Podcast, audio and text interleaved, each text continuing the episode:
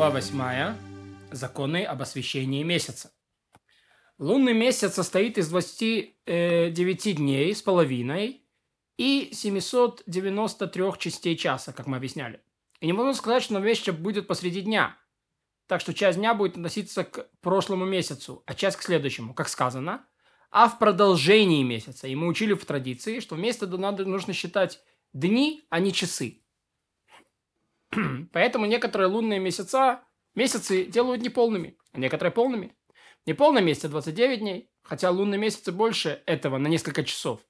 А в полном 30 дней, хотя лунный месяц меньше этого несколько часов. Если бы лунный месяц составлял только 29 дней с половиной, в каждом году был бы один месяц полный и один неполный. И дней в году было бы 354, 6 месяцев полных, 6 месяцев неполных. Но из-за частей часа, которые есть в каждом месяце сверх половины дня, собираются часы и дни.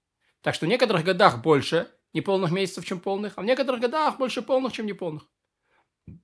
Согласно этим подсчетам, 30-й день после начала предыдущего месяца всегда объявляется новомесячем. Если предыдущий месяц был неполным, 30-й день станет новомесячем следующему. Если предыдущий месяц был полным, 30-й день будет новомесячем, поскольку часть его относится к, носилась к новомесячу, и будет это дополнение к полному прошедшему месяцу. А 31 день станет новомесячем следующего месяца. От него отчитываются дни месяца. То есть он становится а, алиф. И у него становится новомесячие. По этим расчетам новомесячия празднуются некоторые месяцы всего один день, а другие за два дня.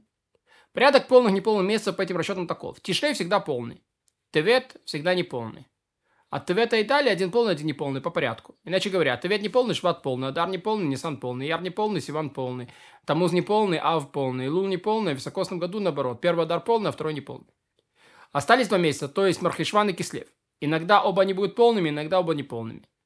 А порой Мархишван будет неполным, но Кислев полный. Год, в котором оба эти месяца называются полные, называется годом заполненных месяцев. А год, в котором оба эти неполные, называется годом ущербных месяцев. В году, где Мархешван не полный, а Кислев полный, месяцы называются упорядочными. Способ узнать заполненные, ущербные или упорядоченные э, месяцы в данном году по этим расчетам таков. Сначала узнают день недели, который установлен Рошана в этом году, о котором идет речь, как мы разъясняли в седьмой главе. Затем узнают день недели, который будет установлен Рошашана следующего года, и подсчитывают число дней недели между ними. Кроме дня установления это, этого Рошашана и дня установления того. Если между ними окажется два дня, месяцы этого года будут ущербными.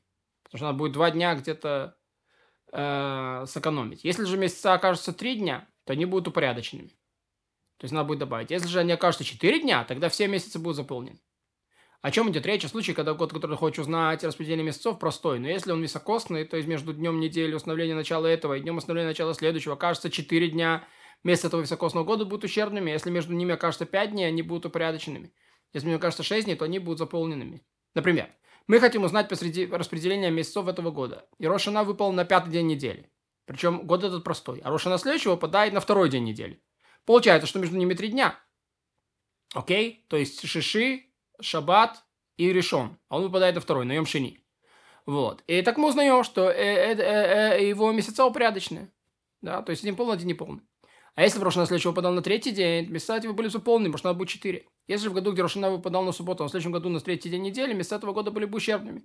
И таким способом можно рассчитать месяцы для високосного года, как мы объясняли. Есть признаки, на которые можно полагаться, чтобы не ошибаться в распределении месяцев года. Они, они основаны на принципах этих расчетов, установленных начала месяца и переноса их, как мы объясняли, причислимы. В каждом году, у которого Рошана выпадает на третий день недели, месяцы всегда будут упорядочены, как в простом году, так и в високосном. Если Рошана выпадает на субботу или на второй день, месяц этого никогда не будет упорядоченными, ни в простом, ни в високосном.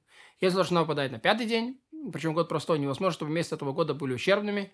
Если он високосный, невозможно, чтобы его месяцы были упорядочены.